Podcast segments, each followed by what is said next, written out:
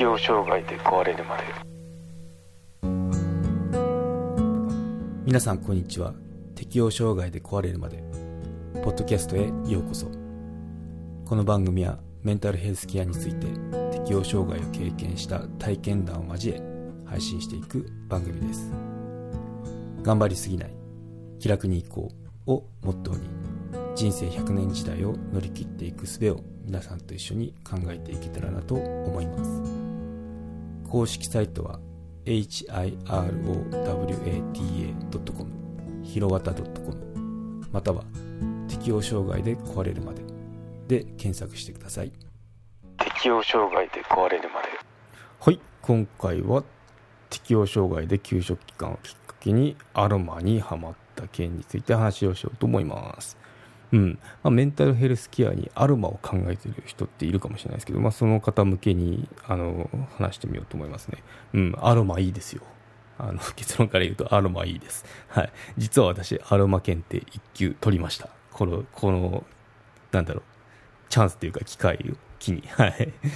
取りましたね。うん。まあ、アロマっていうのはその良い香りだけではなく脳に刺激を与えるホルモン分泌にも影響を与えるすごいあのパワーがあるんですよね、うん、で心を鎮めたりとか高揚させたりする効果も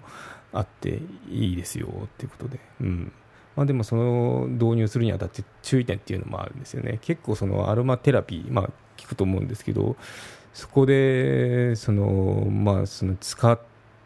うべきそのエッセンシャルオイルとかいろいろあるんです、まあ、そういったものを紹介しつつ今回はお届けしようと思いますね。はい、で、まあ、アロマ有効なのは何何かなというと、まあ、心を落ち着かせたい時とかですね、まあ、こういう時っていうのはあのラベンダーの香りとかあとカモミールとかいいですよね。で疲れた心を癒されますよとか。いうのがありますね。で、まあ、ゆっくり眠りたい時もラベンダーとかあのいいですね。安心できる効果があるんで、はい、で私もその睡眠にはラベンダーがあのいいなって思いました。き効いてるのかな、まあ、有効だなって思いましたね、うん、っていうのはやっぱもう結構その途中で目が覚めるって中途覚醒のあの症状あったんでまあこういう匂いのものを取り入れた時にやっぱあの調子調子っていうか、うん、ダイレクトにあ何もしないよりかはいいなっていうのを思いましたね。うん、ということでじゃあアロマどういうのをあの揃えればいいのっていう意外とシンプルで、まあ、注意点っていうのがありますね。うん、アロアロマのオイルのことを、まあ、精油って言いますね。あのイコールエッセンシャルオイルなんですけど、精油、精油ってのは米に青ってかの精ですね。はい、はい、精油です。エッセンシャルオイルです。で、精油をまあ選ぶ楽しみってあるんですよね。いろんなその植物、天然由来の100%天然由来のものしかその精油と呼べないんで、エッセンシャルオイルと呼べないので、そのまあ、貴重なそのオイルですよね。オイルを選ぶ楽しみっていうのがいろいろあるんですよ。あの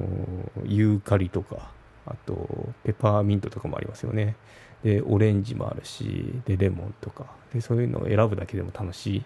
ですよね。で、まあ、注意点とすると結構その匂いのする液体だったらいいのかってそういうもんでもなくて100円100円均一とかではあったりするんですけど、ああいうのは声優じゃないんですよね。そんな声優は100円では買えるものではないので、まあ、相場だと 10ml、まあ、小瓶ですよね。小瓶で、まあ、大体1000円から2000円くらい、もっと高いのもあるんですけど、まあ、1000円から2000円くらいのが、あの普通の値段帯かなって感じしますね。はい、なんで、これ以下だったら、安いものはまあ天然由来ではなくて、なんか石油とか入ったりするようなものなんで、でこれを炊いたりすると、その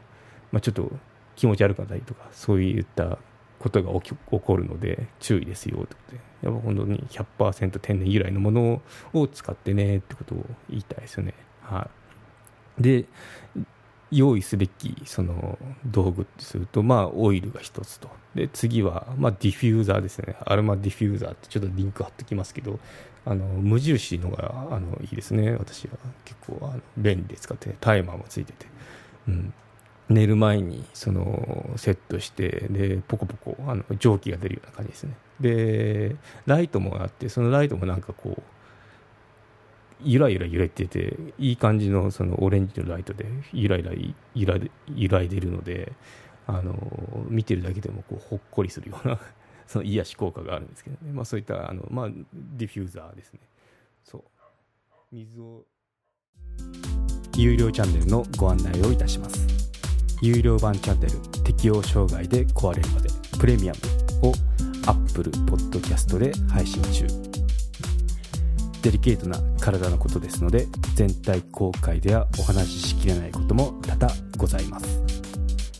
有料会員は無料版では一部公開されていたエピソードの前編を聞くことができますのでご登録して応援いただけると励みになります。どうぞよろしくお願いいたします。